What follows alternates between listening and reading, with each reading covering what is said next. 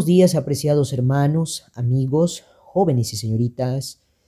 En esta hora de la mañana se me ha encomendado compartir con cada uno de ustedes una reflexión, un tiempo devocional del Salmo 118. Para ello, este salmo consta de aproximadamente 29 versículos, de los cuales solamente tomaré algunos de ellos no pretendo enfocarme en cada uno, pero sí tomaré alguno de ellos para que podamos considerar en nuestro tiempo devocional. El versículo 1 dice, Alabad a Jehová, porque Él es bueno, porque para siempre es su misericordia. El verso 5 nos dice, Desde la angustia invoqué a Ja, y me respondió Ja, poniéndome en lugar espacioso. Jehová está conmigo, y no temeré lo que me pueda hacer el hombre. Jehová está conmigo entre los que me ayudan. Por tanto yo veré mi deseo en los que me aborrecen. Mejor es confiar en Jehová que confiar en el hombre. Mejor es confiar en Jehová que confiar en príncipes. El verso 13 dice, Me empujaste con violencia para que cayese, pero me ayudó Jehová. Mi fortaleza y mi cántico es Ja, y él me ha sido por salvación.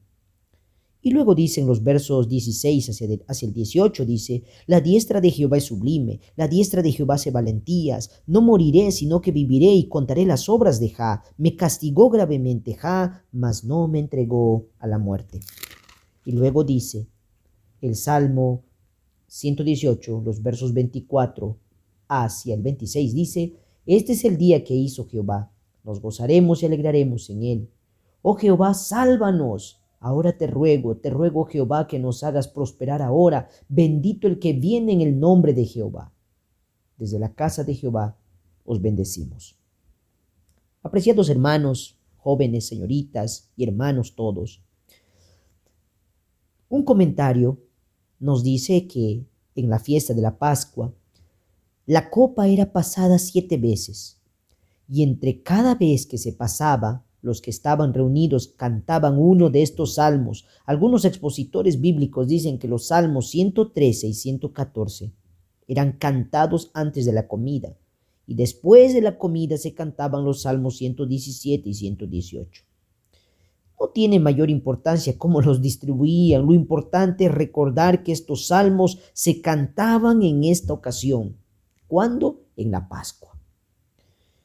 En Mateo 26, 30 nos dice las declaraciones de este evangelista que después de haber cantado el himno salieron al monte de los olivos. ¿Sabe?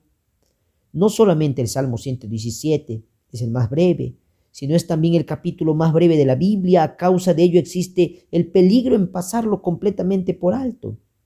Pero saben, estos dos versículos que manifiesta y que antecede al capítulo 118 nos hablan, nos hablan de que tenemos en nosotros la responsabilidad de alabar al Señor todas las naciones. Mi apreciado amigo y hermano, una cosa le voy a decir muy clara, de que cuando nosotros nos encontramos en este Salmo 18, este salmo es el hermoso salmo, es el último de la serie de los salmos, Halel, por tal motivo sabemos que fue este salmo que nuestro Señor cantó con sus discípulos en la noche anterior a su muerte. Como hemos dicho, el Salmo 117 es el más corto, y entre el más corto y el más largo es que está el Salmo 119. ¿Sabe? En el aposento alto en aquella noche había un ambiente de informalidad, pero también de temor reverencial, de tristeza y también de gozo y de expectativa. Así estaban ellos reunidos en ese lugar. El Señor comió en la fiesta de la Pascua con sus discípulos y cuando hubieron finalizado sobre el rescoldo de una fiesta que se apagaba, Él instauró una nueva. De las cenizas del pasado Él tomó elementos frágiles como el pan y el fruto de la vid que se echarían a perder en unos pocos días y construir una especie de monumento. Mi apreciado hermano y amigo, el salmo, este salmo 118, fue el que cantaron en aquella noche fatal. Los evangelios como Mateo nos hablan de que después de haber cantado el himno salieron al monte de los olivos, y este hecho convirtió a este salmo en un pasaje muy importante para nosotros. Por eso el Señor dijo, Os digo que desde ahora no beberé más de este fruto de la vida hasta aquel día en que lo beba de nuevo con vosotros en el reino de mi Padre. Realmente Dios es bueno con nosotros. De tal, de tal, manera que cuando nosotros vemos los tres primeros versículos somos llamados a alabarle al Señor por lo que Él es bueno. Amén. Alguna vez dije que nosotros estamos acostumbrados a alabar a Dios solamente por lo que hace por nosotros. Le alabamos por lo que nos da la vida, le alabamos por lo que nos provee materialmente, le alabamos por lo que Él nos ha dado salvación, pero nos olvidamos de alabarle por lo que Él es. Y una de las características que nos muestra este salmo es, Dios es bueno. No es un Dios malo. Él no es hombre como nosotros, porque para siempre es su misericordia de los versículos 4 al 6, hace un llamado a que todos los que temen a Dios le alaben, le alaben desde la angustia, confiando de que Dios siempre tiene una salida en medio de la angustia. ¿Sabe? Si hay algo que usted y yo debemos confiar, según los versículos 7 y 8, es que el Señor está con nosotros entre los que nos ayudan. Por tanto, yo veré mi deseo en los que me aborrecen. Qué preciosa promesa. ¿Sabe, mi apreciado amigo? Dice un comentarista que no hay guerra si no hay enemigo. Y si no hay enemigo, no hay guerra.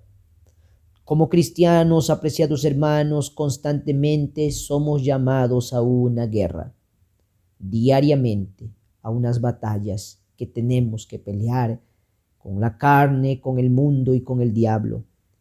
Y mientras haya batallas habrán enemigos que se levanten, pero recuerda, la gran promesa del Señor es que Él está con nosotros entre los que nos ayudan. Le pregunto, hermano y amigo, ¿ha aprendido usted a depositar su confianza en el Señor antes que en las personas? Es una hermosa lección para aprender, ¿verdad? Con frecuencia la vida misma nos enseñará que si ponemos nuestra vista en la gente, cometeremos errores. A veces queremos que la gente no nos defraude, pero lamentablemente nos defraudan. Y por eso, concluyendo esta reflexión, dice los versículos 9 al 12, que mejor es confiar en el Señor que confiar en príncipes. Mejor es confiar en el Señor. ¿Sabe? Es mejor confiar en Dios porque Él es nuestra fortaleza. Alabarle es mucho mejor que cualquier cosa. Así es que no olvide este Salmo 118 y la reflexión que tenemos aquí, que es una actitud de gratitud por la salvación que Él nos da frente a nuestros enemigos. Que Dios los bendiga.